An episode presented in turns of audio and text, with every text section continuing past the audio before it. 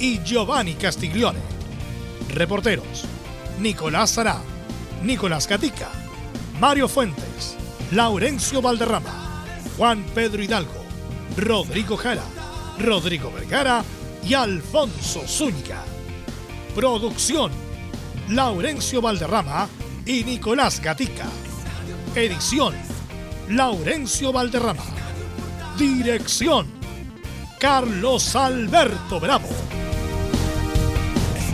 Estadio en Portales es una presentación de Ahumada Comercial y Compañía Limitada. Expertos en termolaminados decorativos de alta presión.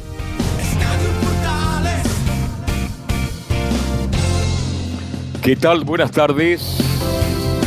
Bienvenidos, bienvenidas a la edición central de Estadio Portales, correspondiente este 17 de julio del 2023. Colo Colo vuelve a ganar. Ahora O'Higgins por 2 a 0. Y mañana vuelve a la Sudamericana con equipo titular ante el América Mineiro. En la Católica suma la tercera derrota. Ahora le gana Curicó Unido por 2 a 0. En lo futbolístico es un desastre, juega mal la Católica. La pregunta que hacen los hinchas de Católica, ¿qué pasará con Holland? Hoy, desde las 18.30 horas, U de Chile, Unión Española transmite Estadio Portales Digital, la U sin Mateos. Su reemplazante será Ojeda. Y Magallanes, pese a que gana y empata y no pierde, no sale del fondo de la tabla de posición. Cobresal es exclusivo puntero, por ahora con 32 puntos. Hay muchas noticias, vamos de inmediato con la ronda de salud de los reporteros. El informe de la U de Chile, como siempre, a cargo del señor Mario Fuentes. ¿Qué tal, Mario Fuentes? Buenas tardes.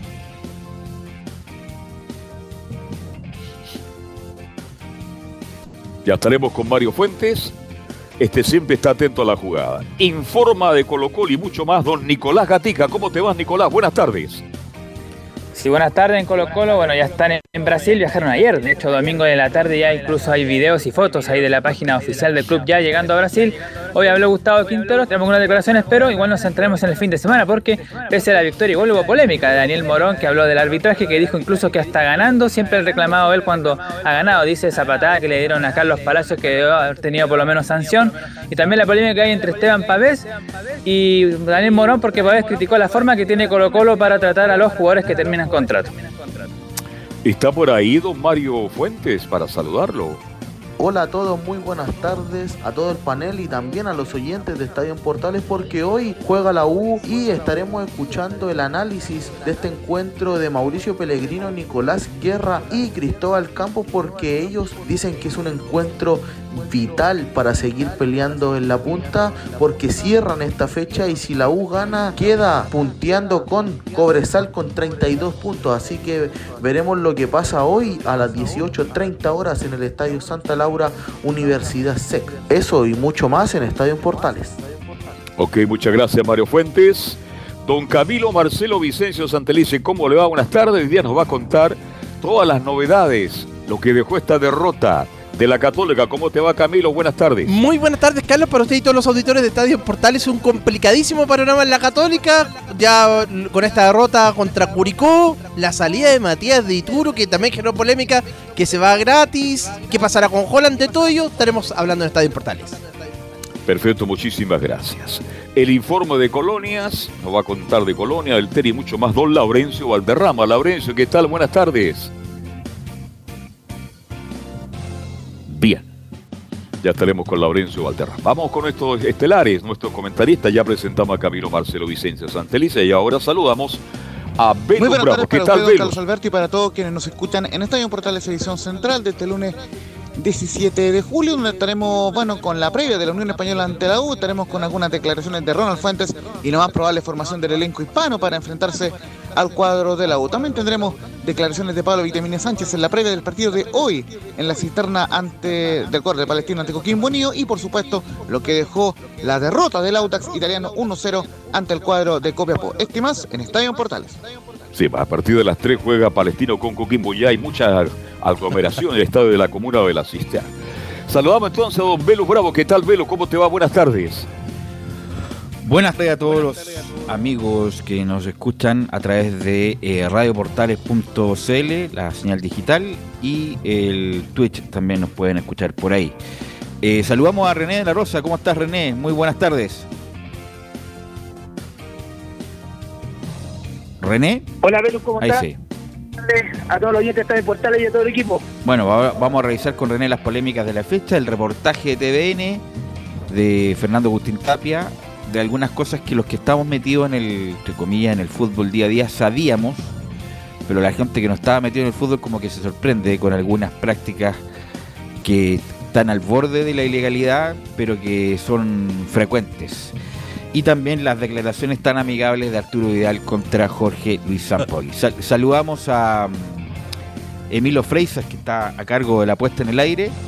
Eh, lee el resumen informativo Camilo Bizar.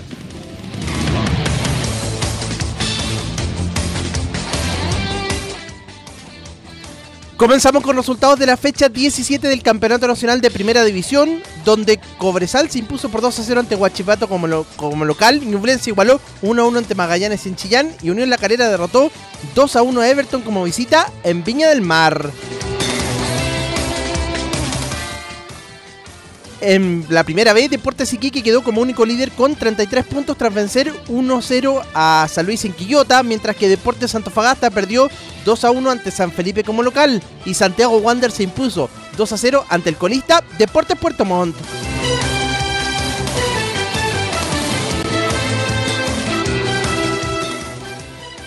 Precisamente el cuadro salmonero quedó colista con 16 puntos y por ello desvinculó a su técnico Ervin Durán, que será reemplazado por Felipe Cornejo.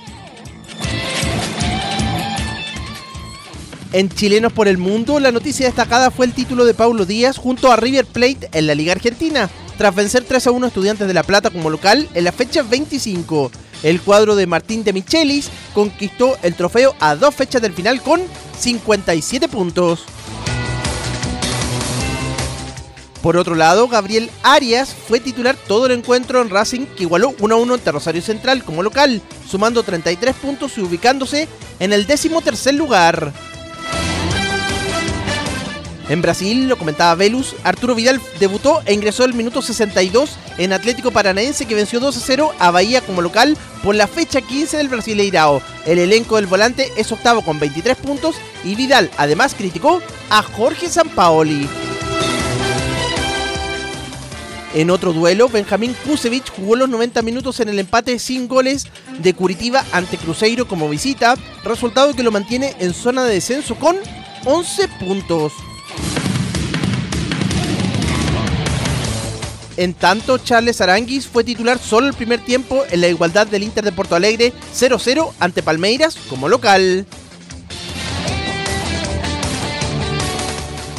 En México, Joaquín Montesino fue titular por 58 minutos en la derrota de Querétaro 4-1 ante Atlético San Luis, donde debutó Benjamín Galdames por la tercera fecha de la apertura. En tanto, América con Diego Valdés todo el partido goleó 3-0 a Puebla como local.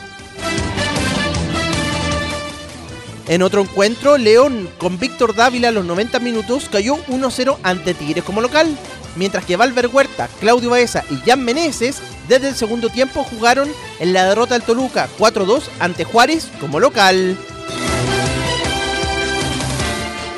Seguimos con la Copa Libertadores Sub-20, donde Boca Juniors de Argentina fue campeón del certamen continental tras vencer 2-0 a Independiente del Valle de Ecuador en La Serena.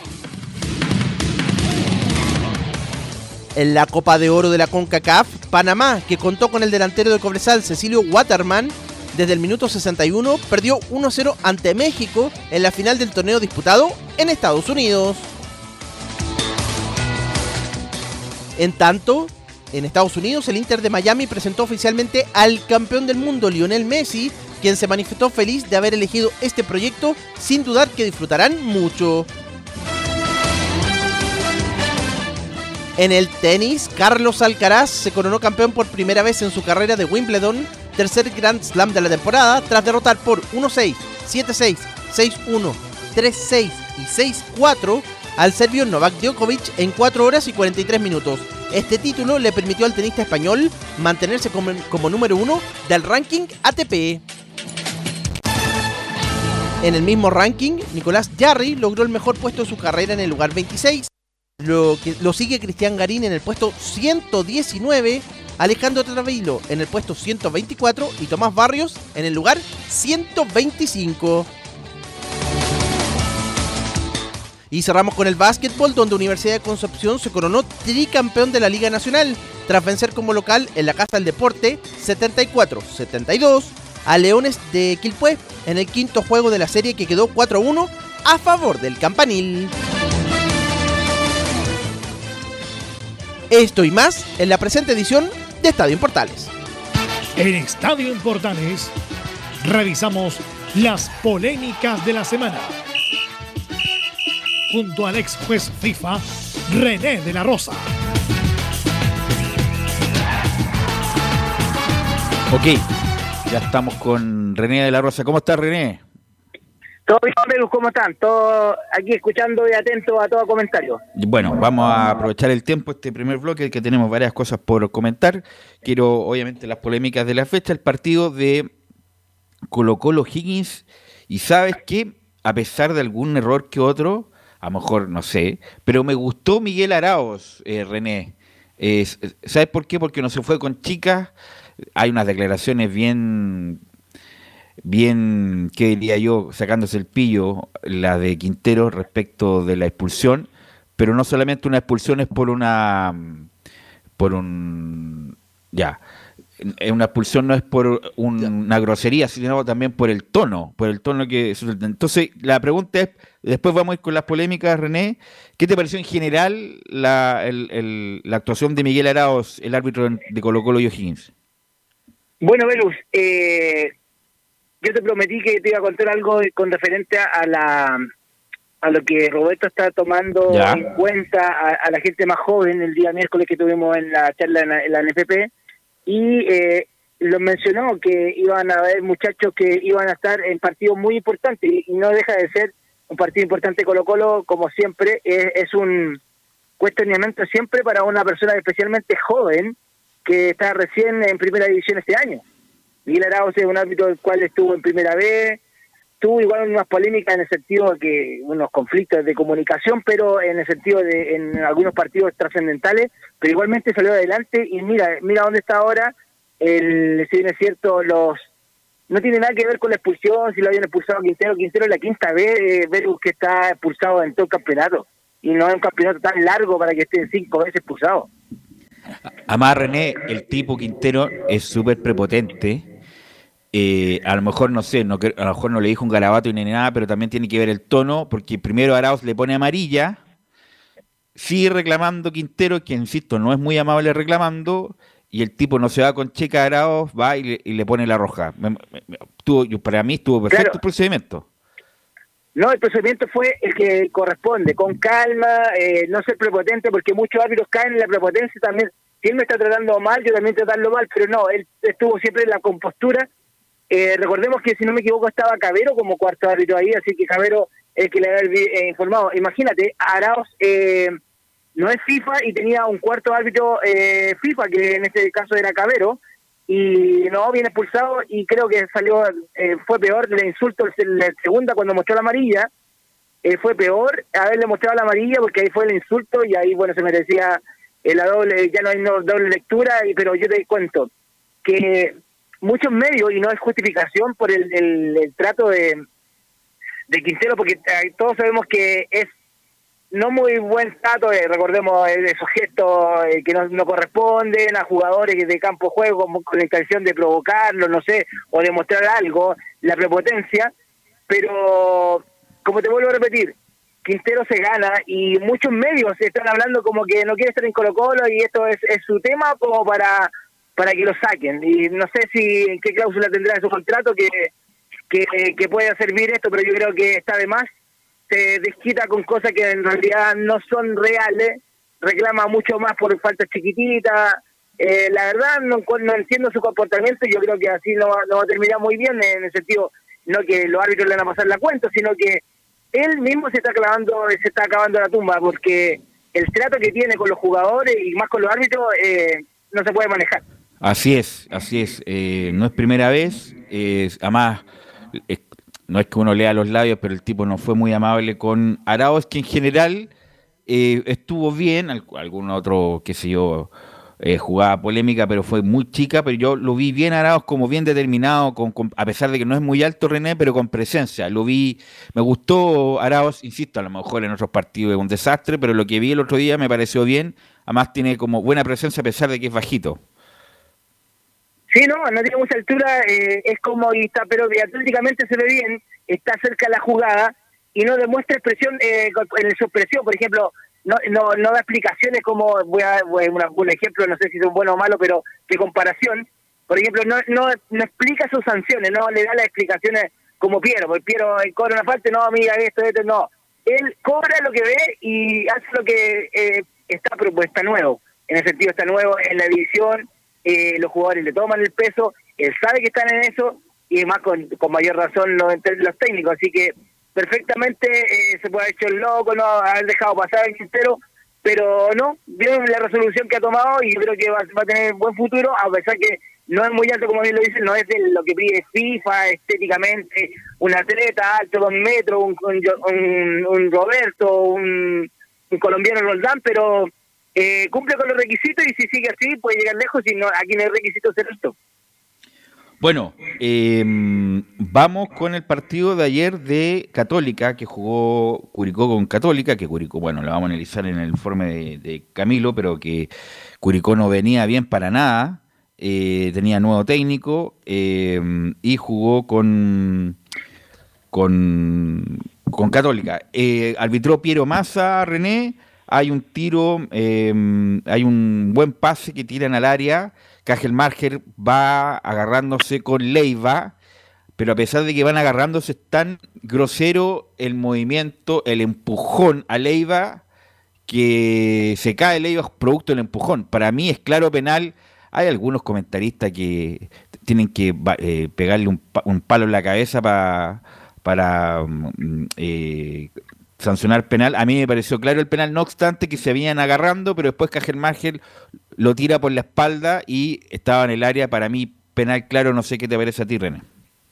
Sí, a mí me pareció penal, Velus. Eh, si bien es cierto, eh, lo que la, la trascendencia de esta jugada es que los jugadores se vienen, los dos se vienen jugando, vienen peleando, vienen forcejeando, vienen, vienen luchando por el balón, pero la última jugada, como bien lo dices tú, y más dentro del área, eh, ese toque eh, es el que es sancionable con tiro penal y no había ninguna eh, objeción con eso, pero Piero decidió que no. Dice que no, pero yo te digo, claro, penal en este caso no sancionado. O sea, sancionado, fue sancionado, bien sancionado por el árbitro Piero Massa, que bueno, eh, le, permitió a Curicó ponerse 1-0 con gol de Castro. Eso con los... No sé si Carlos Alberto tiene alguna otra polémica, pero eso fue como la... Sí, ¿cuál? Estuve viendo un partidazo, el mejor partido de la fecha. Everton Unión La Calera. Qué buen partido. La primera pregunta, no sé si lo vio, perdone que lo haya saludado como corresponde, mi estimado profesor, pero el gol de Sáez, el gol extraordinario de Sáez, centro de Echeverría, se hace una una especie de mm, tijera. Tijera. Y para mí está adelantado, ¿sabes? Porque demoraron más de cuatro o cinco minutos, René, para dar validado el gol de SAE. Esa es la pregunta que quiero hacerle. Bueno, eh, saludando como siempre, don Carlos, un placer de verdad, sin desmerecer a los demás, pero eh, usted se merece un gran saludo. Le comento, sí, a mí también me pareció una excesiva demora, punto uno, excesiva demora en tener una sanción, sea o no fuera juego, en este caso, pero demasiada demora, eso es lo que no quieren, eso en, cada charla que se da y con los árbitros y con los, lo que menos quieren es la demora, es ser eh, ser rápido, tener una sanción para que sea creíble, porque después de cinco minutos para nadie es creíble, ¿eh? menos, sí, no, sí, no, no, no sé, sí, ya, ya, cobrémoslo. Al final terminamos lo mismo, terminamos lo mismo, que caso estamos en la duda, no, mire, estamos hablando, validando un gol que fue un golazo, eh, pero estamos igual cuestionando que estuvo, que está fuera de juego, imagínense, después de cinco minutos no se puede, todavía no, todavía no estamos claros. Así que, eh, bueno, nosotros estamos claros, pero en, la cancha tendría que haber estado antes, eh, mucho más claro que nosotros. Así que eh, perfectamente se podría cobrar fuera de juego, pero lo, tomaron como que no, pero para mí estaba fuera de juego Don Carlos. Claro, después esa demora quedan muchas dudas al respecto, demasiado. Y después hay un penal también este, a favor de Everton. ¿Cómo lo ve usted, René? ¿Es legítimo el penal que perdió Echeverría?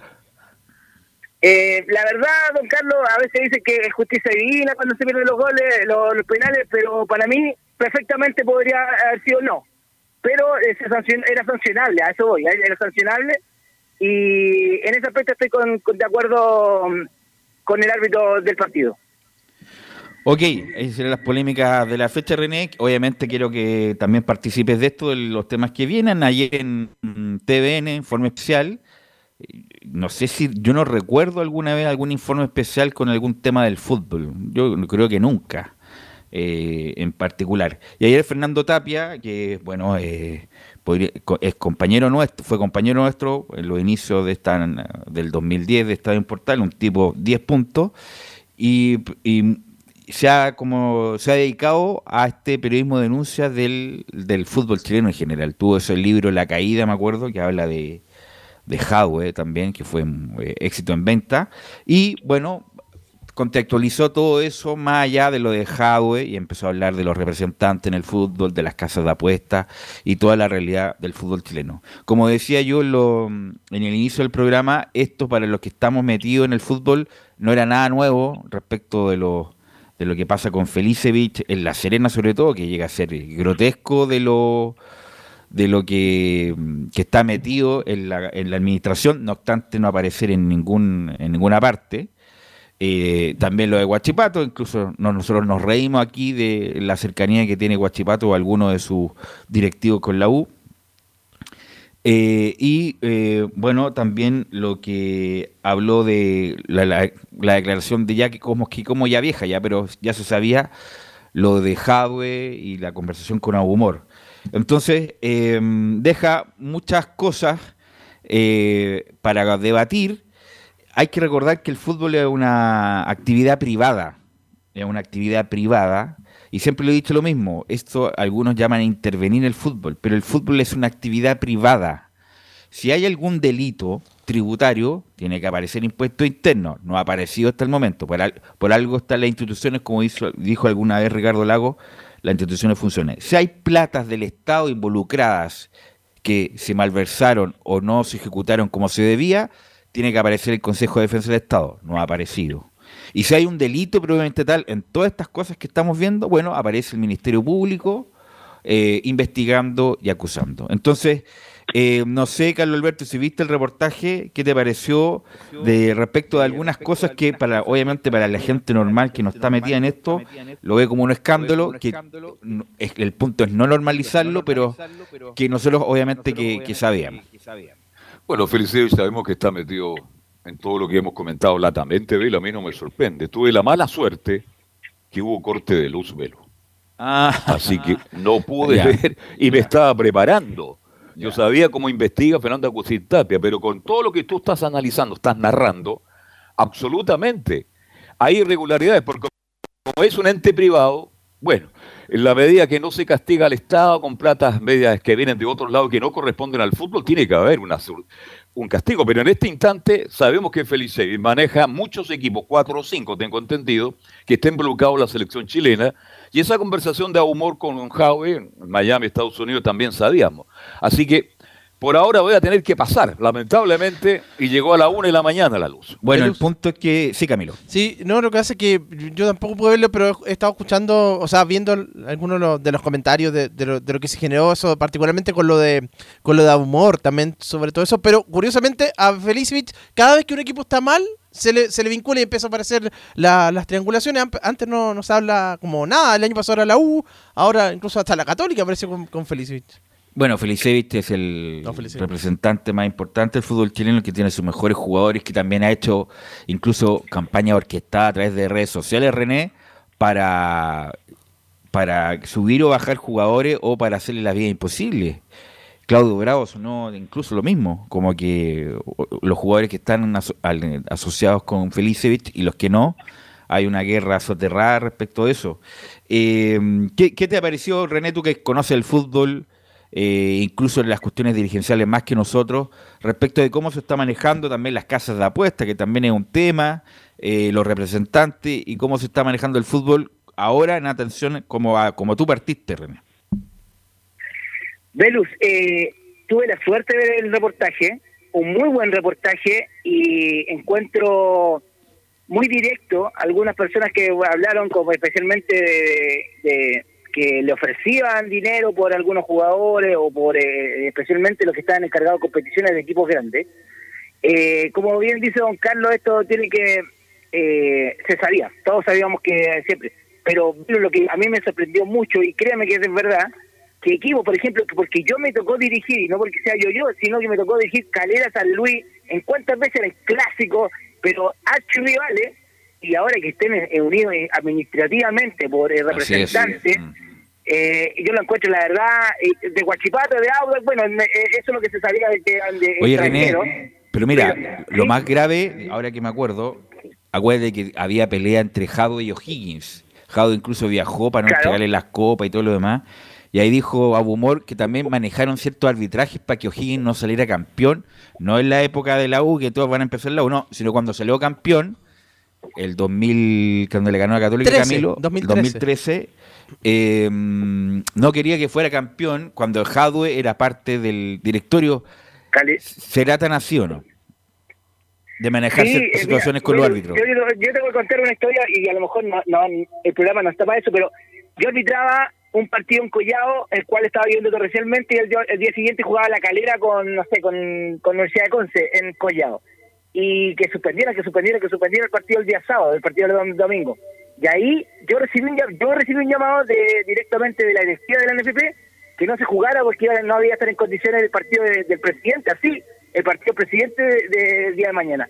Y así que no me sorprende nada, de verdad que no me sorprende nada, para lamentablemente para mal pero como te vuelvo a repetir, eh, de manejar eh, arbitraje quizás no, pero que eh, más de algo de haber dicho eh, el dirigente en, esa época al árbitro que dirigía esos partidos que eran convenientes o no eran convenientes quién salía campeón o quién no salía campeón. Así que, pero es verdad, eso, esos conflictos, destacar mucho a Ricardo Humor, yo, es muy creíble Ricardo Humor, fue uno de los presidentes del cual yo estuve la oportunidad de conocerlo, eh, eh, hablar con él, eh, negociar con él porque me pertenecía a la mutual. y un hombre muy respetable y la verdad me sorprendió mucho los relatos que hizo ayer. Lo otro también grave, gravísimo, que ahora me acuerdo, lo del Saavedra, ¿se acuerdan el jefe de seguridad de la U?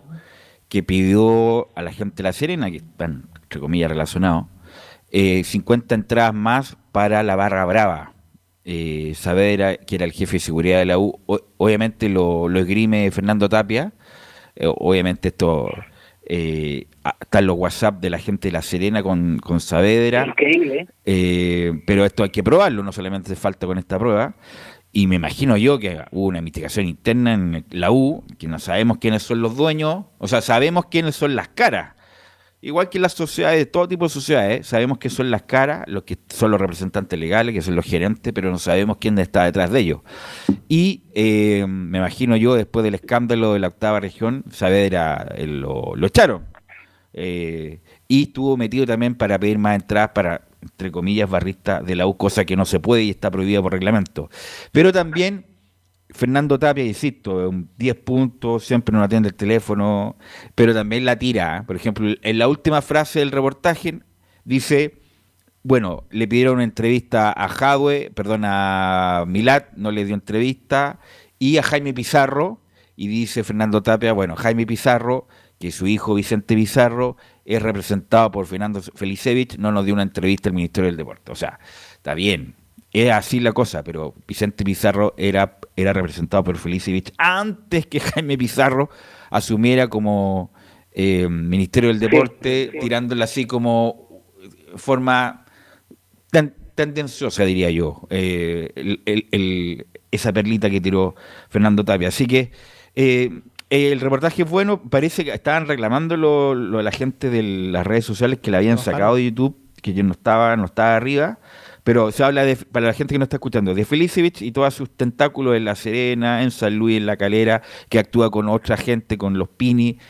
y lo vamos a preguntar a, a, Giovanni. Bragarnik compró al final a través de Palos Blancos el Fernández Vial, eh, que tiene y trabaja con otra familia, lo de Guachipato y lo de la U, que lo dijimos lo de, lo lo de Tapia, que no vale ni 100 mil dólares Tapia y lo compró la U en 850 mil dólares por la mitad del pase y ahí una buena por lo menos de Golver.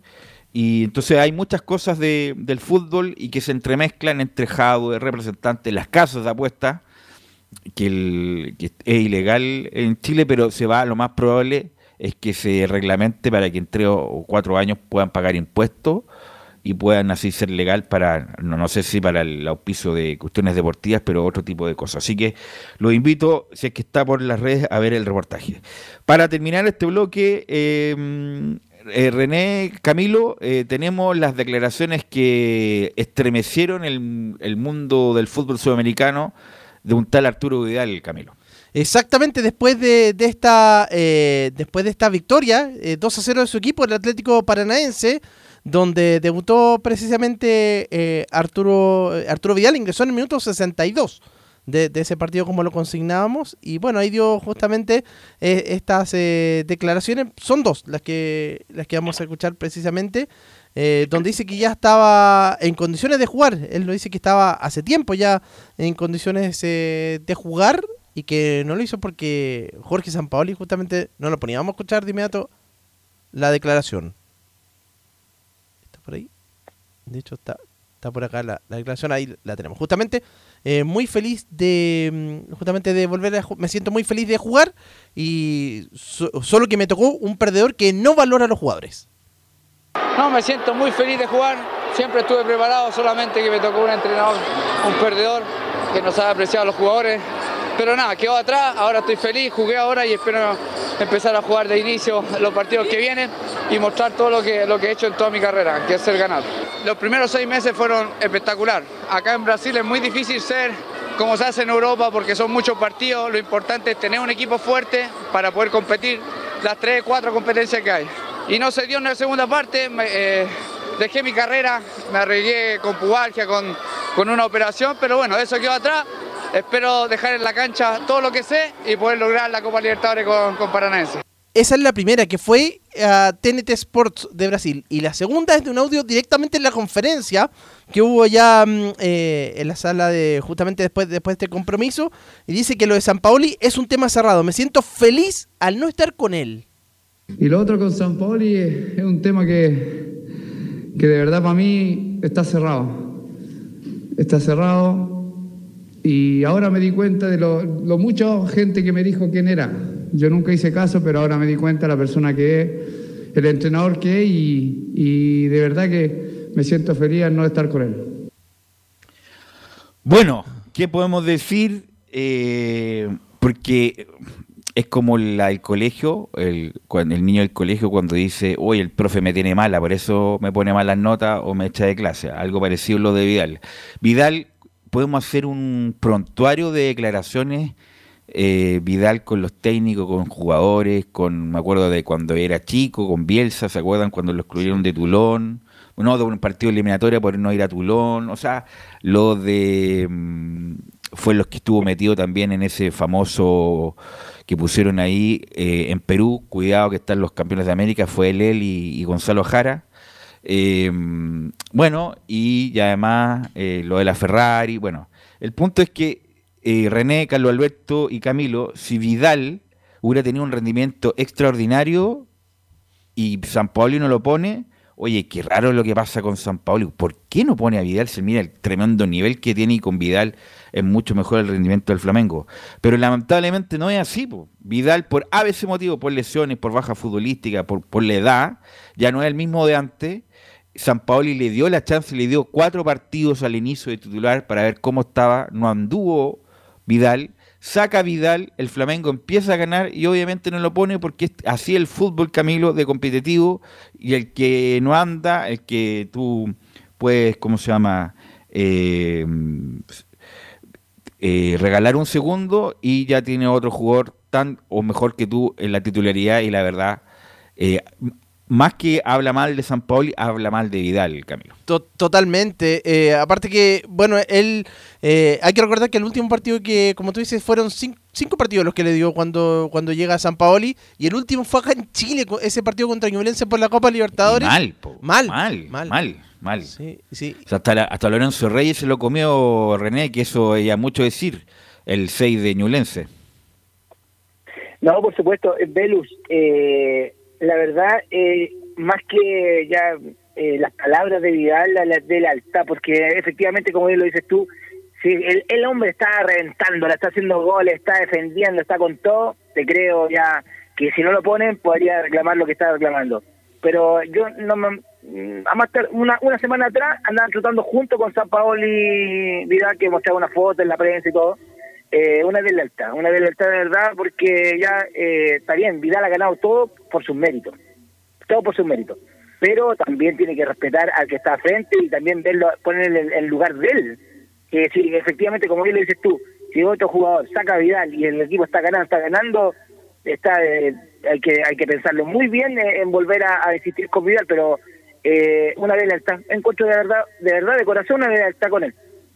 Con Sí, a mí, yo creo que hablar de Vidal a esta altura ya, a mí ya me cansó Arturo Vidal. ¿Cuántas declaraciones le hemos escuchado a Arturo Vidal? Por favor, si lo respaldó en el peor momento. Cuando Vidal, usted sabe, tuvo ese accidente automovilístico, ahí estuvo San Paoli para, respaldar, para respaldarlo absolutamente. Acuérdense que por ahí recibió, y uno se mete a las redes sociales y descalifican a Arturo Vidal si Vidal hace mucho tiempo, antes que llegara a Flamengo, ya Arturo Vidal había perdido protagonismo. Nadie está discutiendo, por favor, amables oyentes, como decía el gran JM, las condiciones de Arturo. Para mí fue en un momento dado el mejor volante de contención del mundo. Pero hoy día por rendimiento, por condiciones, no está capacitado y el fútbol es competitivo. San Paoli, ustedes lo dijeron muy bien, le dio cuatro o cinco partidos, no le rindió. Y tuvo que sacarlo definitivamente. Y ahora le agradece de esa manera. Yo sé que a mucha gente a San Paoli no le gusta en este país, pero yo separo las cosas. Yo hablo del técnico, no hablo de la persona. Y como técnico, aunque a algunos le duele, San Paoli ha sido un triunfador y le fue bien en Chile. Ahora lo recordamos y lo añoramos justamente a San Paoli. Entonces Arturo Vidal va a seguir dando declaraciones. Está, él cree que está en las condiciones como estuvo hace 10 años atrás. Hoy día Vidal ya como futbolista está a otro nivel, no tiene las características, no tiene las condiciones. Y es muy probable también que en las clasificatorias nos demos cuenta, lamentablemente, que Arturo Vidal perdió por el paso del tiempo todas esas condiciones maravillosas que nos entregó. Así que mal Arturo Vidal es mal agradecido y no corresponde lo que dijo de San Paulo. Bueno, Vidal no es primera vez que habla así, por eso es cosa de hacer una recopilación de audios desafortunados de Vidal que bueno, ojalá termine de mejor manera su carrera, ya está en la, ni siquiera en el otoño, en el invierno, porque insisto, te puede gustar o no San Paoli, San Paoli tampoco es un santo, tiene su carácter y a ese es su carácter de mierda, con todo lo, con todo respeto, pero decir que un perdedor, o sea, es ver la carrera de San Paoli, que justamente lo contrario, es un ganador y prácticamente le ha ido bien en todos lados, a excepción de la selección argentina, y esta etapa del Sevilla que fue ya mm, en la última etapa. Bueno, René, te quiero agradecer estos minutos. Obviamente esta va a seguir la polémica, así que el, miércoles nos volvemos a escuchar, René. Sí, Belú, un saludo a todos los oyentes del portal y lo estamos escuchando el día miércoles. Que tengan buena semana. Ok, gracias René. Vamos a ir a la pausa, Emilio, y volvemos con Colo Colo ya ante el partido que juega mañana por la Sudamericana.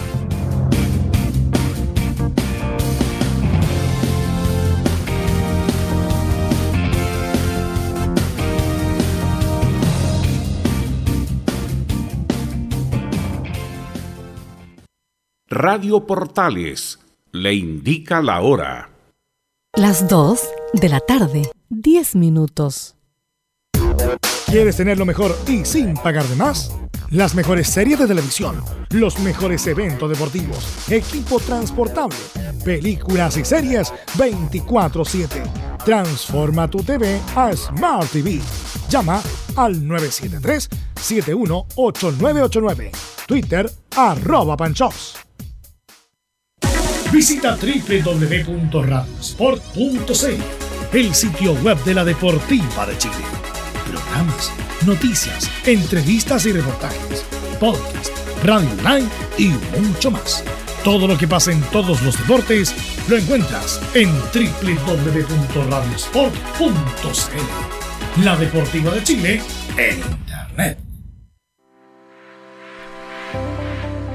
Wikiplay, la primera red de medios digitales para radio y televisión.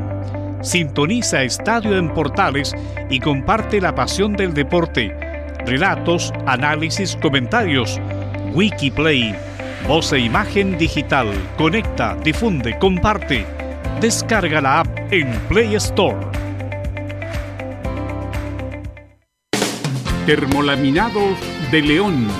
Tecnología alemana de última generación. Casa Matriz, Avenida La Serena, 776, Recoleta. Fono 22 622 5676. Termolaminados de León. Desde todo Chile. Desde todo Chile. Y para todo Chile. Y para todo Chile. Portales Digital está en todas partes. www.radioportales.cl Entre Marco Grande y Marco Chico, media vuelta y vuelta completa. Escuchas Estadio en Portales en su edición central. La primera de Chile, uniendo al país de norte a sur. 14 horas con 12 minutos, 14 horas con 12 minutos y seguimos haciendo Estadio en Portales. Ayer también salió trasquilado Gustavo Quintero. ¿ah? Eh, ¿En qué sentido me refiero en el reportaje? Sale que Felicevich y la agencia que tiene también participó, entre comillas, en su llegada a Colo Colo, como que ellos... Bueno, hay que decir que los representantes son legales. ¿ah? El punto es que los representantes no pueden ser dueños de clubes, ese es el punto. La actividad de representante está totalmente normada en Chile, también a través de la FIFA, que hay que tener un registro y todo lo demás.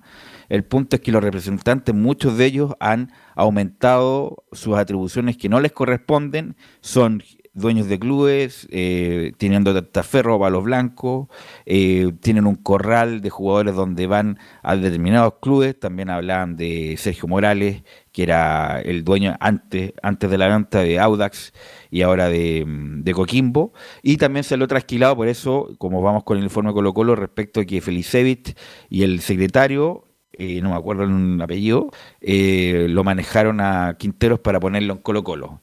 Y hoy día también salió declarando Nicolás Gatica que eh, lo ayudaron en cierta parte, pero que mm, ahí quedaba y no quería comentar más del asunto Nicolás Gatica.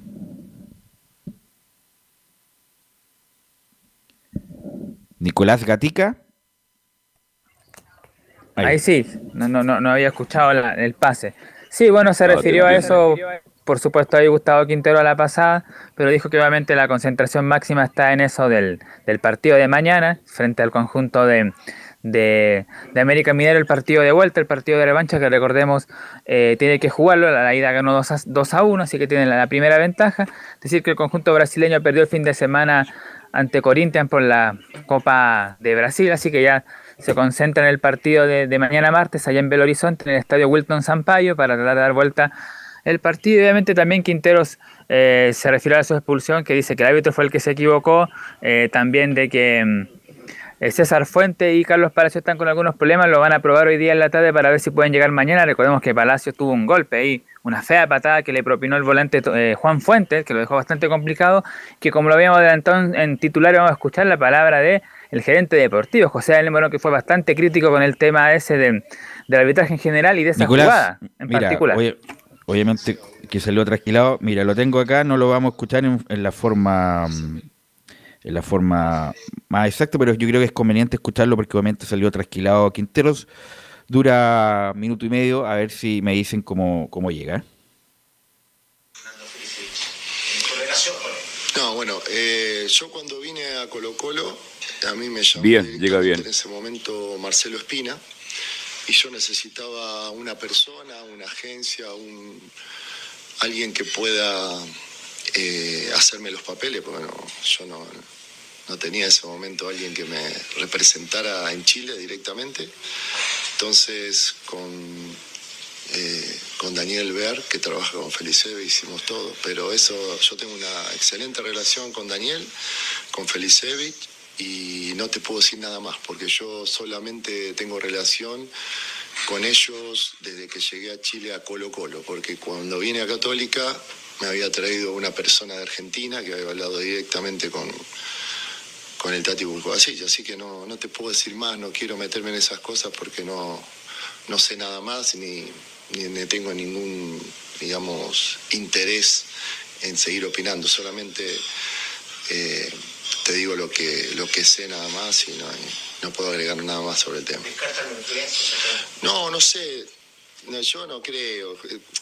Son, se habla mucho. O sea, yo esto lo repito muchas veces y lo, lo digo sobre Colo Colo porque Colo Colo es la mayor información deportiva o en fútbol que hay en el país, ¿no? Entonces el 80% de lo que se dice y de lo que se comenta es mentira, el 80% pero mentira, y yo digo a veces, ¿cómo puede ser que inventen tantas cosas la gente? Eh, tenga que escuchar tantas mentiras, ¿no? Sobre Colo Colo, ¿eh? Yo no, esto no estoy diciendo sobre otra persona, ni sobre Felicidad ni nada.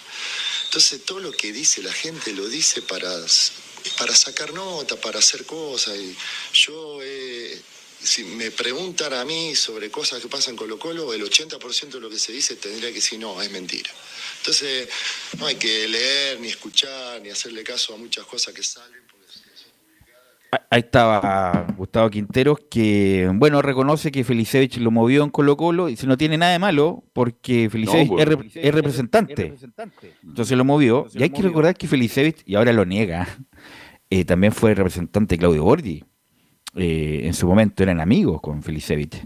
Eh, entonces no es que sea una mala palabra Felicevich, para algunos sí, cuando hace la labor de representante está bien, pero cuando va más allá, y es, ese cuestionamiento y es el, reproche que se le hace a Nicolás Gatica.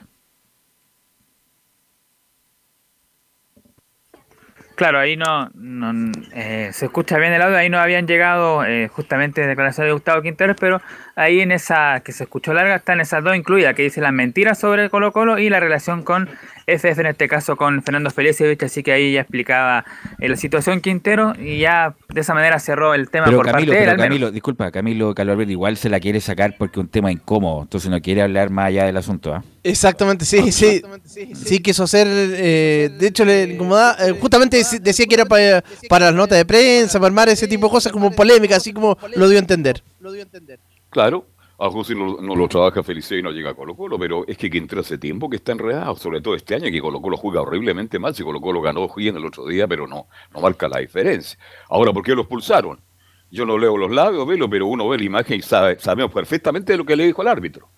Fue categórico en decirle, le mandó salud a la mamá, digamos las cosas como son. Entonces Quintero ya está confundido yo no sé, yo creo que Quintero no quiere irse de Colo Colo, por eso pide refuerzo, quiere hacer buenas campañas. Él se siente muy grato en nuestro país. Ahora se siente incómodo porque Felice está de moda y yo estoy contigo. Felice tiene todo el derecho a trabajar como representante y que son necesarios, más necesarios. Pero cuando ya se, son dueños de clubes, como en el caso de Felice, es malo. Cuando él tiene injerencia en la selección porque tiene cuatro, cinco, seis jugadores que lo representan, también es mal. Así que hay que separar las cosas. Por ahora, Quintero, ojalá mañana le vaya bien, porque si le va bien, se pueden calmar las aguas. Nicolás Gatica, ahora sí, vamos con el fútbol, con Colo Colo. Claro, eso es, como dice muy bien el Alberto, si mañana gana y, o por lo menos consigue, porque tiene dos formas de pasar. Eh, que pierde y gane en penales, que empate o que gane por cualquier resultado. Así que no digamos eh, que gane, pero más que nada si pasa a la segunda fase, a la siguiente del octavo de final, eh, va a ser bueno y, en cierta forma se va a olvidar un poco lo, todo ese mal, mal tema, pero igual, como dijimos, va a quedar un poco lo, que tiene que ver en Colo Colo el fin de semana, que quedaron algunos problemas, no fue todo tan, tan alegría en el, fin de semana, porque como lo comentamos, hubo una, un cruce de declaraciones, por decirlo de alguna manera, entre Esteban Pavés y Daniel Morón, el gerente deportivo de Colo Colo, que él habló del, tema de negociación que tiene él con los jugadores, con, con, algunos va a hablar a fin de año, con otros no. Y Pavés también dice que él no comparte la forma en que trabaja la gente de Colo Colo sobre el tema de las renovaciones. Y de hecho lo vamos a escuchar, vamos a ir de inmediato con ese tema. Vamos a escuchar primeramente a Esteban Pavés, que dice lo siguiente, el volante y ahora capitán de Colo Colo. Yo no comparto eso de que la renovación se hable a fin de año. Yo no comparto mucho eso, yo creo que si ellos quedan jugador y saben que termina contrato a fin de año, deberían empezar a renovarlo a principio de año. Pero bueno, eso es política del club y ahí yo no me meto. Eh, yo termino contrato a fin de año, la verdad que me gustaría quedarme y si no me quedo bien también. Yo soy un agradecido con los golos, siempre lo he dicho, golos me abrió la puerta para ser futbolista profesional. Eh, y como te dije, o sea, yo soy un agradecido con los golos y pase lo que pase, siempre voy a ser un agradecido. La verdad que hablo con mi representante, pero como dije, o sea, eh, yo no soy... Eh, no, no, me gusta esa postura de que esperar hasta el último para renovar, creo que eso no se hace. Eh, el año pasado, bueno, pasó lo que pasó, por algo se fue el torte y ahora volvió. Son cosas que pasan acá, pero bueno, eso es política del club, yo no me puedo meter ahí, pero como te dije, o sea, yo, yo estoy tranquilo, eh, si me quedo o no me quedo, ya es cosa del club, yo me quedaría feliz acá, pero, pero tampoco es de vida a muerte, uno sabe que, que los jugadores pasan y la institución la quiere. Ahí lo dijo todo, pues dijo, no es de vida y muerte, si se renueva bien, si no, bueno, se, se acabará la etapa de Pavé en Colo Colo, pero él espera que se llegue a buen puerto. Y Daniel Morón eh, dijo que es una postura que tiene en general con, el, con el plantel, con la forma como negocia. Y la primera que se refiere a Daniel Morón dice lo siguiente, el gerente deportivo. Estamos avanzando las renovaciones. Estamos avanzando en eso. Eh, igual eh, hay algunos jugadores que, tienen algunas cláusulas, hay otros que renuevan por, por minutos. Entonces, en medida de que vayamos avanzando en lo que queda de esta parte del semestre, seguramente vamos a ir eh, conversando con, los jugadores. Yo estoy conversando con su representante eh, hace ya un par de... Tiene, tiene, otros jugadores acá, así que hemos conversado el tema de Esteban. No, quizás no se lo ha mencionado el representante a él, pero sí hemos conversado el tema de Esteban. Estamos siempre atento con nosotros. Hay algunos contratos que tienen algunas cláusulas eh, de renovación automática, por minutos, por partidos. Entonces, eh, estamos, lo, tenemos bien, eh, bien presente a eso, así que en el momento que sea necesario vamos a, a conversar con los jugadores. Ahí está entonces lo de Daniel Morón y lo explica aún mejor en este otro audio que vamos a escuchar sobre lo mismo. Dice el gerente deportivo, yo no quiero entrar en polémica, pero sí he conversado con el representante de Esteban Páez.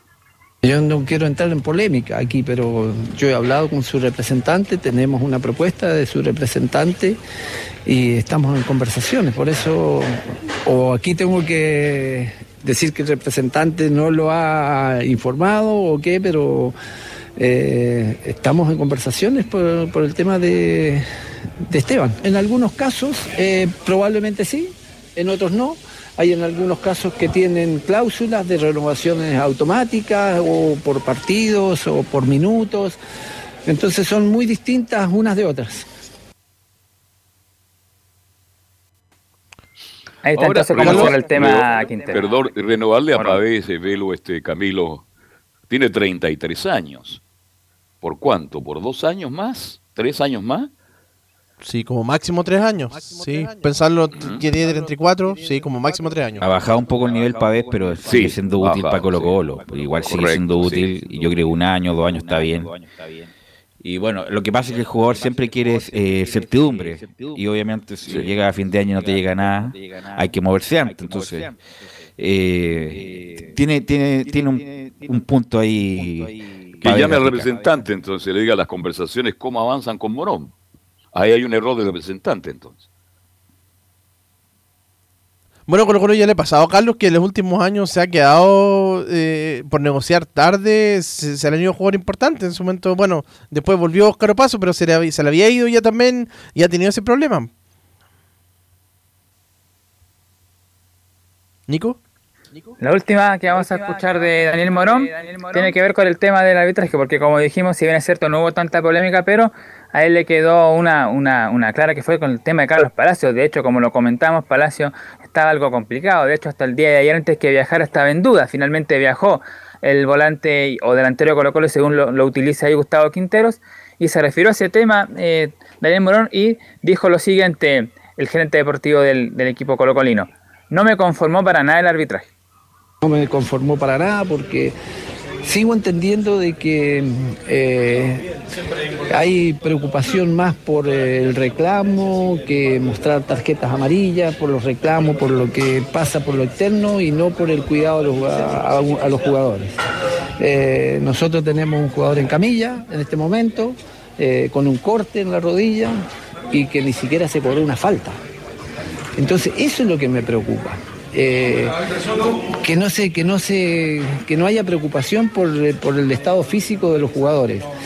porque un reclamo sí está bien, yo entiendo de que es desmedido, que a lo mejor ensucia el espectáculo pero la lesión de un jugador eh, con un corte, porque eh, aquí también yo quiero preguntarle a la gente que estaba en el bar, eh, porque el jugador tiene un corte, lo podemos mostrar, y, nosotros tenemos que volver a jugar internacionalmente en tres días más. Entonces eso, esas cosas me preocupan. Ahí dejó esa, esa última declaración ahí de, de por la preocupación justamente de que eh, expulsan a técnico, en este caso de Quinteros por reclamo, pero no expulsan a jugadores como Juan Fuente o por lo menos alguna amarilla o haber cobrado alguna infracción.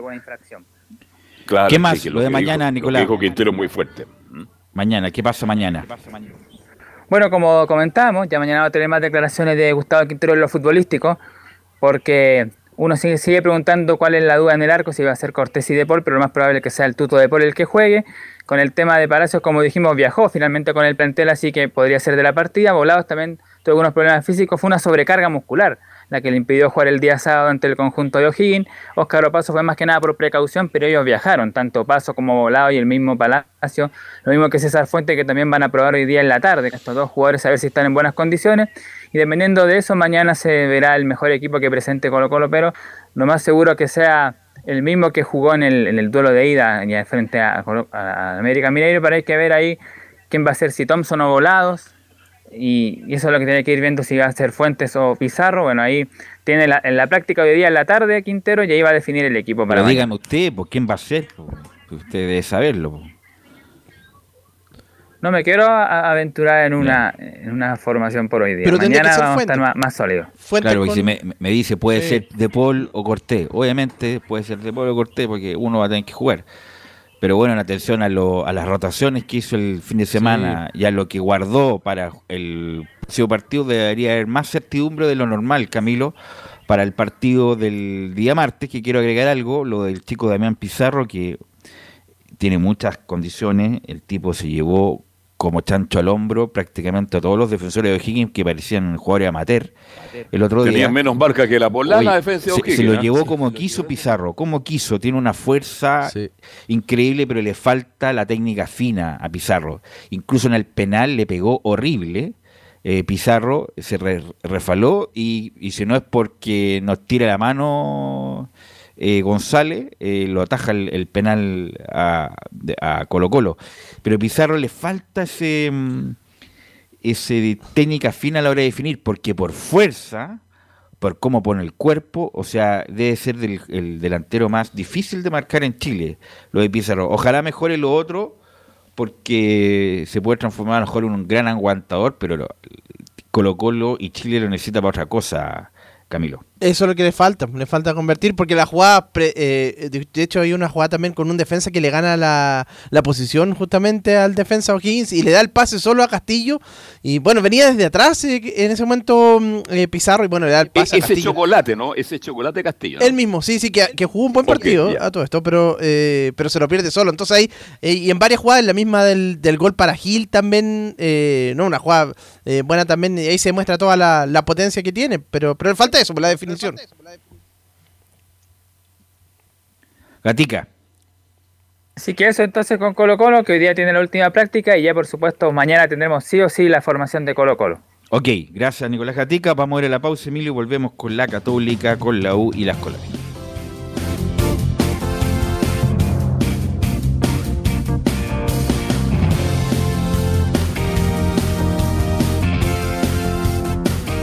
Radio Portales le indica la hora. Las 2 de la tarde, 30 minutos. Lleva al siguiente nivel tus eventos, ceremonias, conciertos y potenciando tu audiencia con DS Medios. Servicio de transmisión de TV en circuito cerrado y vía live streaming HD. Tecnología de punta y un equipo profesional nos permiten realizar transmisiones sin cortes y con la más alta calidad. Cotiza ya ingresando a www.dsmedios.cl. Visita www.radiosport.cl, el sitio web de la Deportiva de Chile. Programas, noticias, entrevistas y reportajes, podcast, radio online y mucho más. Todo lo que pasa en todos los deportes lo encuentras en www.radiosport.cl. La Deportiva de Chile en Internet. Wikiplay, la primera red de medios digitales para radio y televisión. Sintoniza Estadio en Portales y comparte la pasión del deporte. Relatos, análisis, comentarios. Wikiplay, voz e imagen digital. Conecta, difunde, comparte. Descarga la app en Play Store. Comercial IAC y Compañía Limitada. La mejor calidad mundial en laminados decorativos. Comercial IAC y Compañía Limitada es Pertec en Chile. San Ignacio 1010. Santa Rosa 1779, Avenida Mata 446 y Portugal 501. Comercial IAC y Compañía Limitada es Pertec en Chile.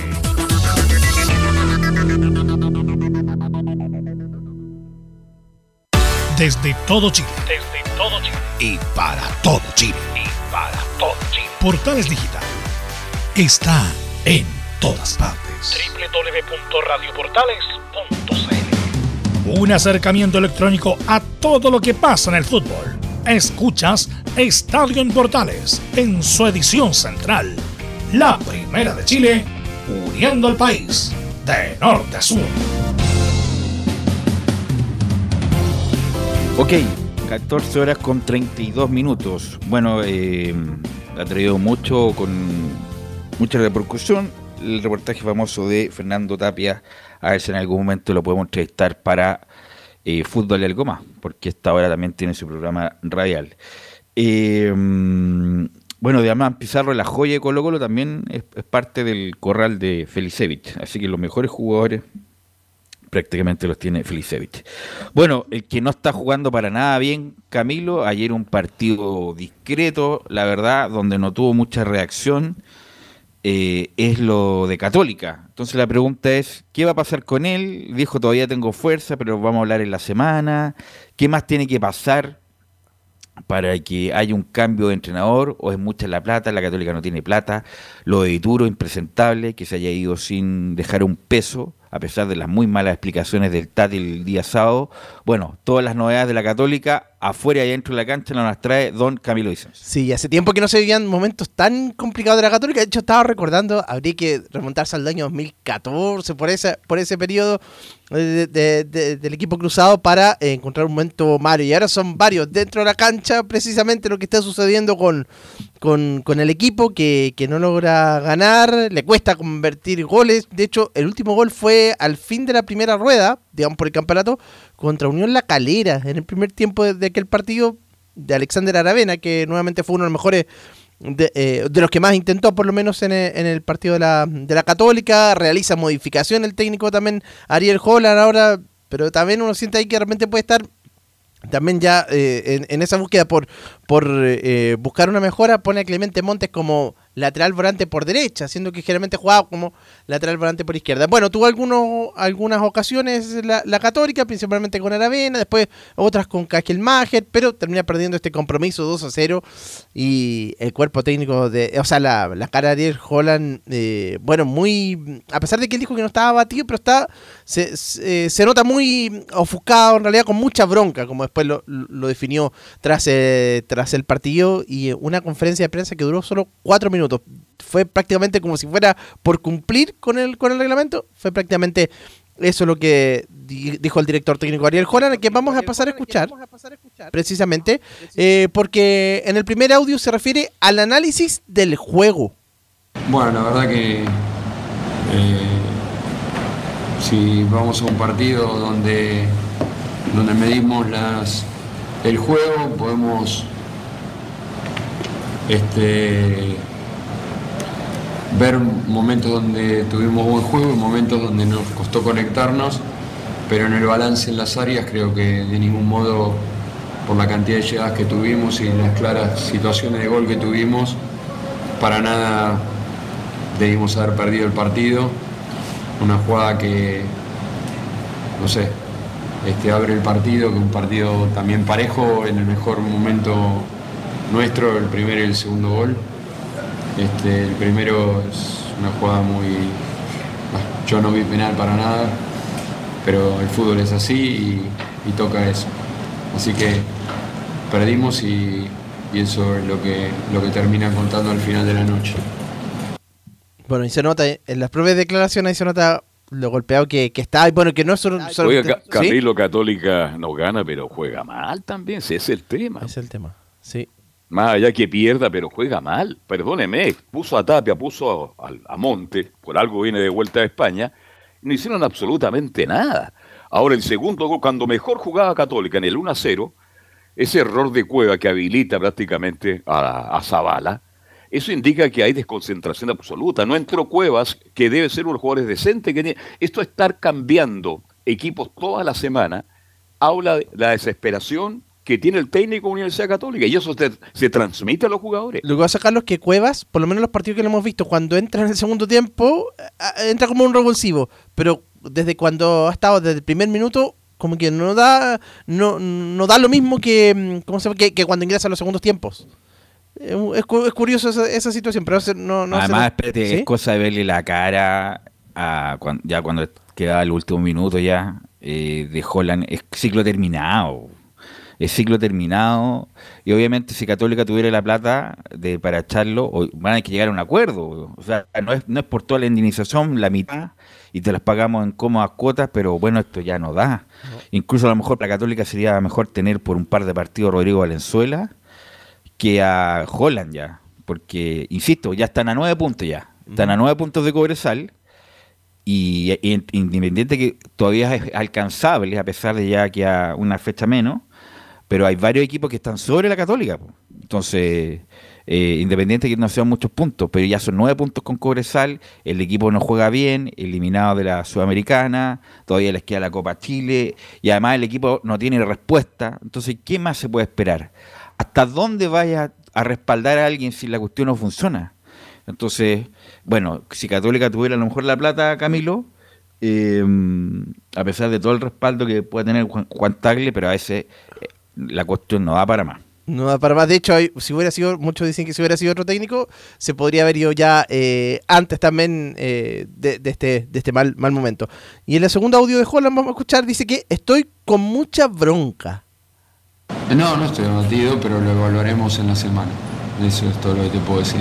Abatido no, con mucha bronca porque te vuelvo a repetir, un partido que no que no es que estábamos dando una demostración de fútbol, pero bajo ningún concepto era para, para ir perdiéndolo de esa manera. Sí, así que lo más probable es que en la semana eh, puedan haber novedades con eh, Ariel, Ariel Holland respecto a, a su salida, que es lo, lo, lo más, lo más probable que, que suceda. ¿Cuándo, eh, de qué día de la semana? Todavía no, pero lo más probable es que vayan a haber novedades. Eso con respecto a ese tema de la Católica, de, de lo que sucedió en el partido contra Curicó, pero la otra situación es lo que decíamos... Perdón, Camilo, ¿Sí? seamos justos. ¿ah?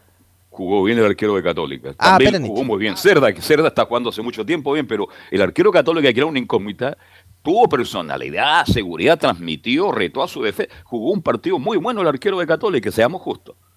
Sí, sí, sí, jugó bien. Tuvo una, una tapada ahí de, después de un, de un tiro libre que, que la saca mano cambiada. Sí, sí. la- así que eh, Nicolás Peranich, entre otras de las eh, atajadas, que era había jugado pocos partidos, de hecho, había jugado alguno el año pasado por, al fin de la primera rueda. Pero la salida Sí. no estuvo bien, sí. ¿ah? Yo Ah, varias salida. salidas no lo vi bien, puñeteándolo, lo, puñeteándolo loco Pernich. Así que obviamente Vituro mucho más Que con arquero, esa defensa, Velo, cualquiera se pone nervioso. puro eh, es más arquero obviamente Vituro, que imagino que es hablar ahora de Vituro y la salida, Camilo, ¿no? Exactamente, justamente íbamos a, a ese tema y a propósito, también representado por Feli, Felicevich, justamente Matías de, Matías Dituro, así que también había a propósito de lo que hemos hablado durante eh, el programa. Y claro, habló el día sábado José María Urjuasic en un horario extraño a las 12, a la misma hora que se jugaba el partido de, de, de Colo Colo, unos minutos antes exactamente dio, y bueno, habló precisamente y comenzó eh, su declaración José Ma- María Volujosic respecto a esta situación sobre Dituro. aproximadamente hace unos 20 días atrás, eh, Matías se acercó al cuerpo técnico y, y- y le manifestó el, el deseo de, de continuar su carrera en Europa. En ese momento no había ninguna oferta concreta, no había ninguna posibilidad firme de, que- eso pudiera suceder, pero sí era una manifestación de intenciones de- del deseo que tenía Matías en ese momento. A partir de ahí, eh, en conversaciones con, con sus representantes, estuvimos siempre atentos y, la postura del, de- del club eh, fue tratar de que llegara una oferta, si llegaba, eh, cercano a la cláusula o la cláusula que, tiene Matías. Pasaron los días y, bueno, dicha oferta eh, llegó alrededor del martes o miércoles de esta semana, eh, donde si bien era una oferta para Matías, eh, en esta situación no había cero pesos para el club, no había ni 500, ni un millón, ni dos, ni tres, ni cinco. La oferta para el club era un, un finiquito y, y- y una situación de que María Matías pueda continuar su carrera eh, en Turquía. Bueno, de hecho agrega... a Ay, pero espera, ¿Sí? Camilo, Camilo. ¿sabes? Las explicaciones son tan malas porque mira lo que dice eh, Tati. Ofrecieron un finiquito. Sí. O sea, finiquito es para terminar con las obligaciones pendientes que tú tienes con el club. Y ni aún así Dituro no quiere regalar nada. Porque tiene una deuda católica con Dituro. No sé si por prima, sueldo, no tengo. Pero tiene deuda con Dituro. Y Dituro con suerte va a, mm, a negociar la mitad de eso. O sea, igual va, le van a tener que pagar una parte de lo que le deben. Porque ya, listo, te dejo ir Dituro, pero todos los que te debemos nosotros a ti queda eh, finiquitado porque tú te vas para otro lado. Perfecto. Ni, ni eso, Dituro. ¿Sí?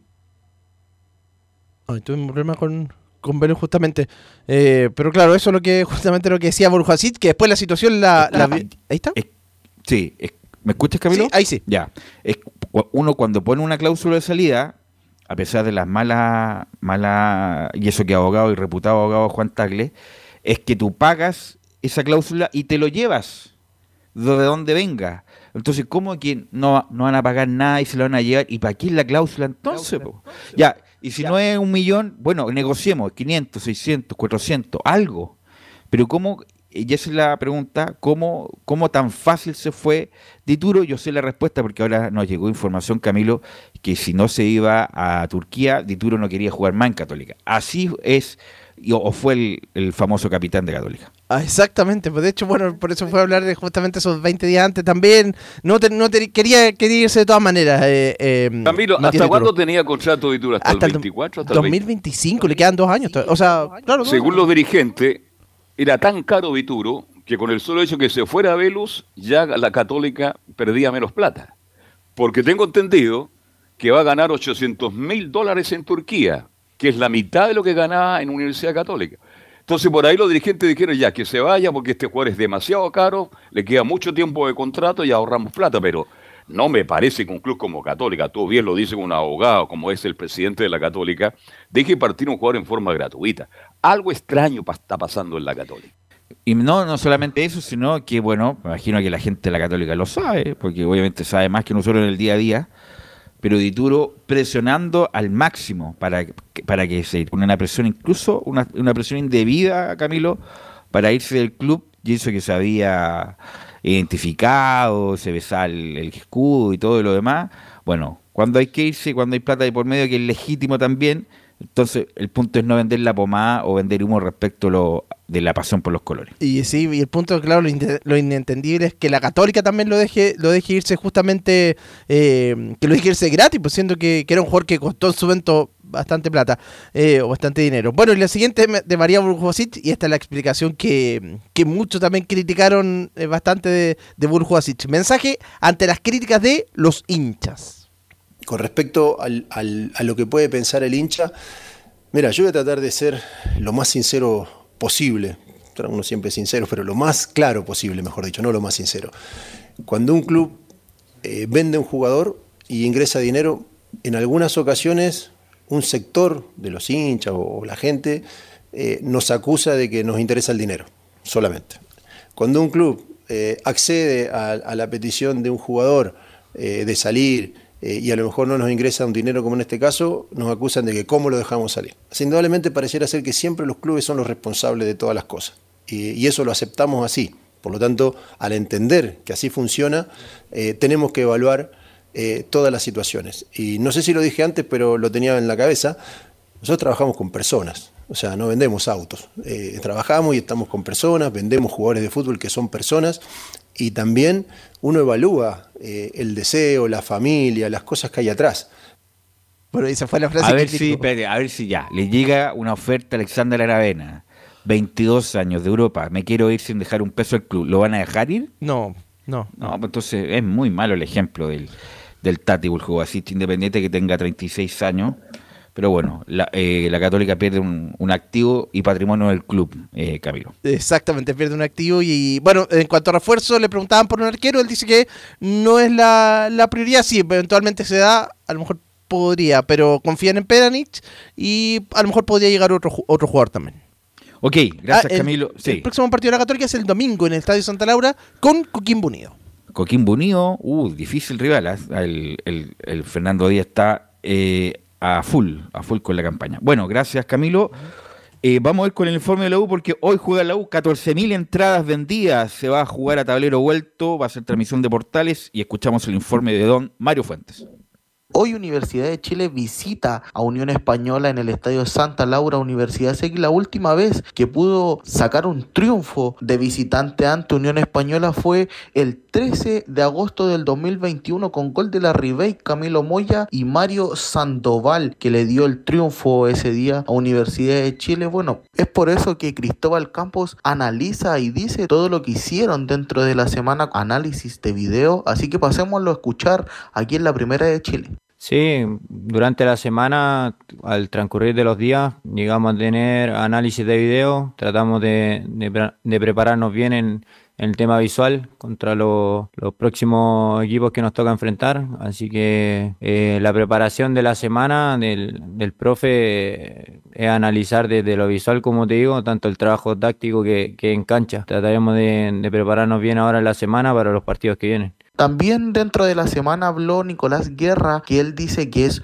un encuentro vital y que ellos vienen jugando muy bien, así que pasémoslo a escuchar aquí en la primera de Chile, Nicolás Guerra.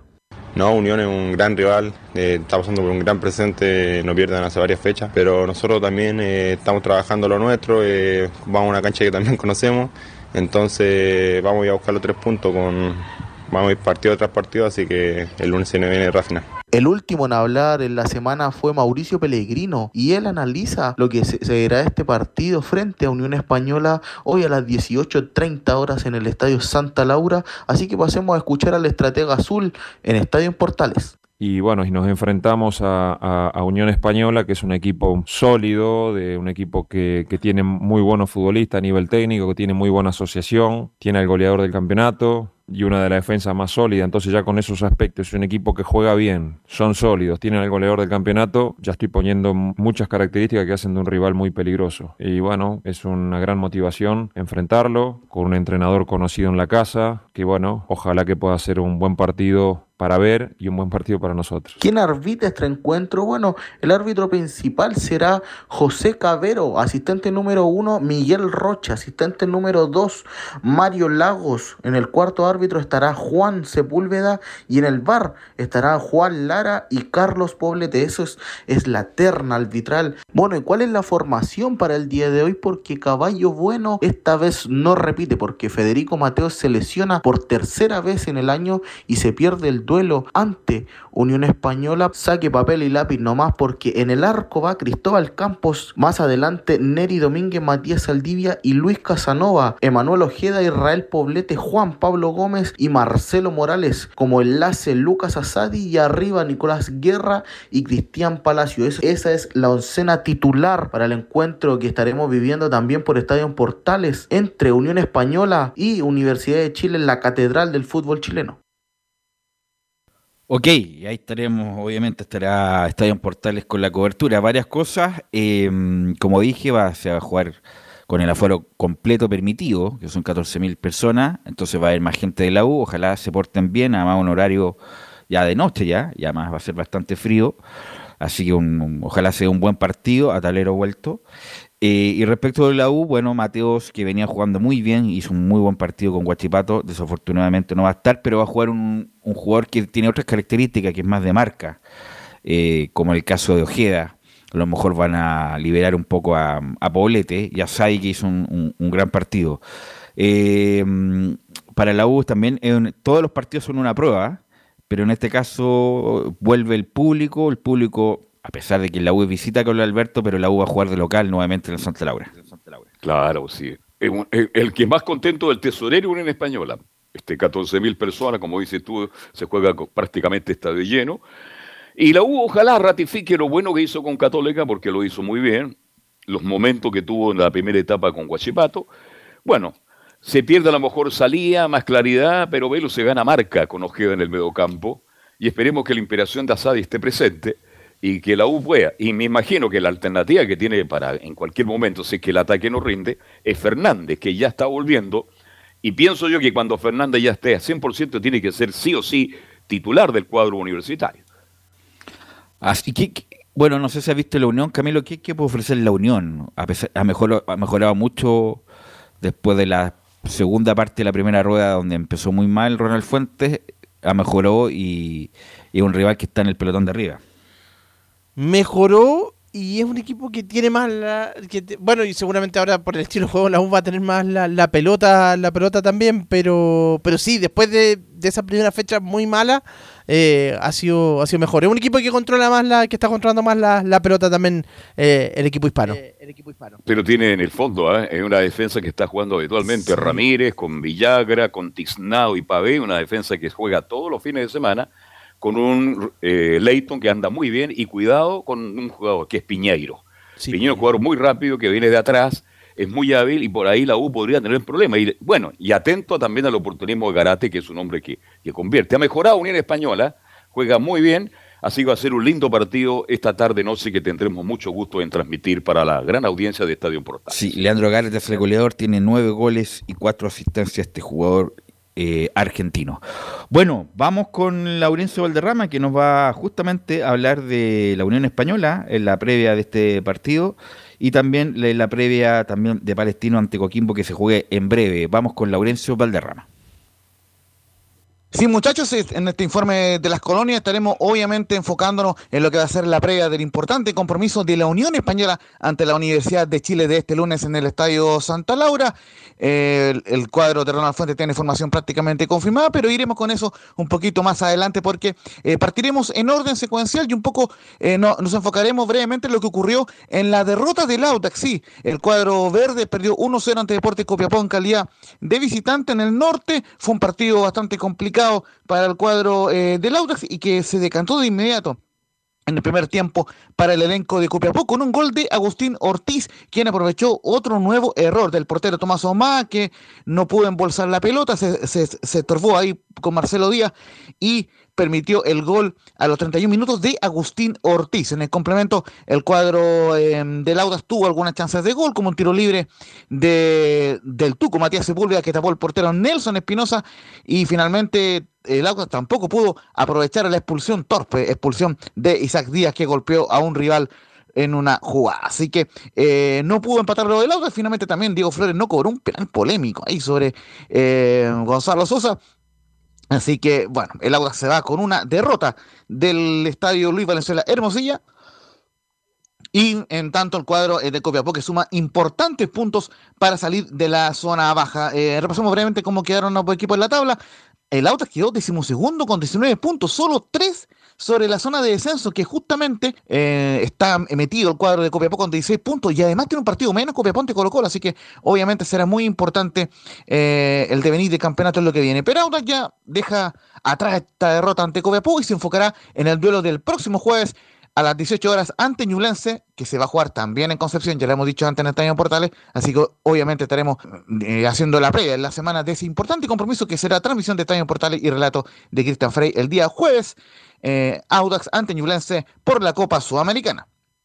Y ahora brevemente vamos a, lo que va a ocurrir en minutos en, el Estadio Municipal de la Cisterna. A las 15 horas Palestino re- recibirá a Coquimbo unido justamente el cuadro de Pablo Vitamina Sánchez que llega noveno con 22 puntos, jugará ante Coquimbo que va cuarto con 28. Es decir, si Coquimbo gana quedará al menos por unas horas como sublíder del campeonato. Así que será un desafío importante para el equipo de Pablo Vitamina Sánchez. Vamos de inmediato con la declaración del Vita, del, de Pablo Vitamina Sánchez, quien dice en la página oficial de Palestino, tenemos que reafirmar el buen momento como local ante Coquimbo Unido.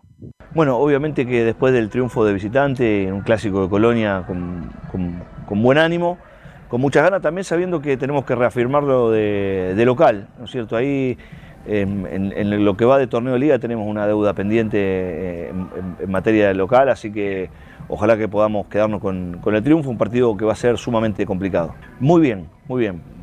Para mi gusto superó las expectativas de lo que uno podía pensar sobre Coquimbo, sobre todo por, lo que le costó el torneo pasado y va a ser un rival bien complicado porque nos vamos a enfrentar a un equipo muy pragmático, que sabe lo que hace, sabe lo que quiere y esto que quiere lo hace bien. Todas las reacciones del partido de, de Palestino ante Coquimbo obviamente irán en las próximas ediciones de Estadio en Portales. Y ahora obviamente nos enfocamos en lo que va a ser el partido de la Unión Española ante la Universidad eh, de Chile. Mar- marcar de, de inmediato y complementar un poco con la información que decía Mario Fuentes en, em, en su reporte de la UQE, que la gobernación eh, y, y Estadio Seguro determinaron un aforo total de 12.000 espectadores para el compromiso de hoy en el Estadio Santa Laura y un aforo visita- eh, de la visita, es decir, para la U, de 7.000 espectadores. Es decir, habrá mayoría de hinchas de la U, aunque el local sea la Unión Española. Y la apertura eh, de puertas será desde las 15 horas hasta un cuarto para las 4 para el eh, público visitante y la apertura a público general de las puertas será a las 4 de la tarde. Y en cuanto a lo futbolístico, el cuadro de, de la Unión Española mantiene prácticamente un cena titular para este compromiso, solamente la baja de Diego Acevedo, así que tiene contingente prácticamente completo el cuadro de la Unión Española y así espera el compromiso Ronald Fuentes, el técnico de la Unión Española, que dice lo siguiente, en cuanto a que la U es una de las defensas menos batidas del campeonato, la U defiende muy bien y la idea es cada vez que tengamos el balón producir daño al cuadro azul. Bueno, ojalá que por, por todas las veces que podamos tener el balón, ya sea por el medio, por las bandas, hemos estado trabajando en función de cómo, cómo defiende la U, que lo hace muy bien, por algo uno de los equipos también que le han convertido pocos goles. La, idea es poder, cada vez que tengamos el balón, producir algún daño, tener profundidad, tener acercamiento, hacer buenos movimientos y, y a la vez también tener mucha precisión con el balón. En eso, en esa instancia, en la parte defensiva de la U, que es donde se hace más fuerte, muy cerca del área, cierra muy bien los espacios, deja muy poco espacio para, para alguna penetración, para algún rompimiento, entonces, bueno, vamos a tener que manejarnos muy bien y tener mucha movilidad para, para romper aquello, pero eh, bueno, hemos trabajado en función de, de lo que sentimos por, por lo cual tenemos que hacerle daño a la U. No te lo voy a decir, porque si no también van a, van a contrarrestarlo desde el inicio, pero sí creo que hemos trabajado bien y bueno, ahí el lunes vamos, vamos a ver si funciona o no.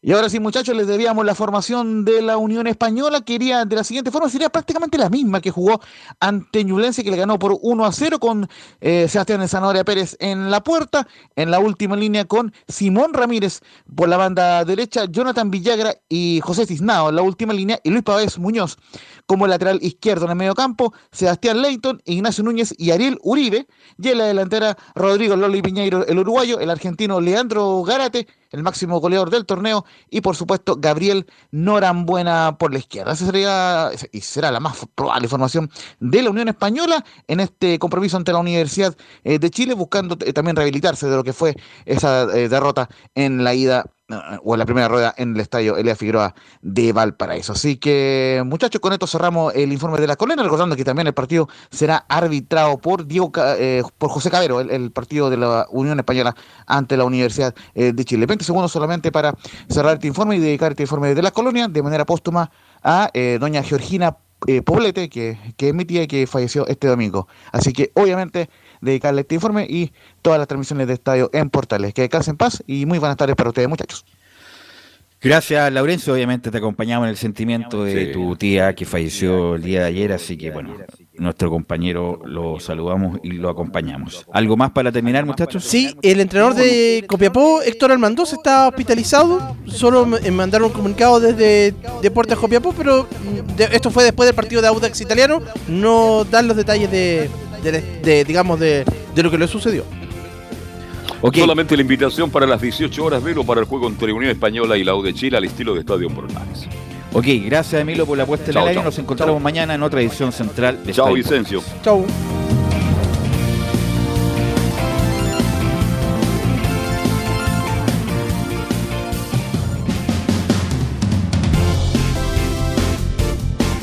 Fueron 90 minutos con toda la información deportiva. Vivimos el deporte con la pasión de los que saben. Estadio en Portales fue una presentación de Ahumada Comercial y Compañía Limitada. Expertos en termolaminados decorativos de alta presión.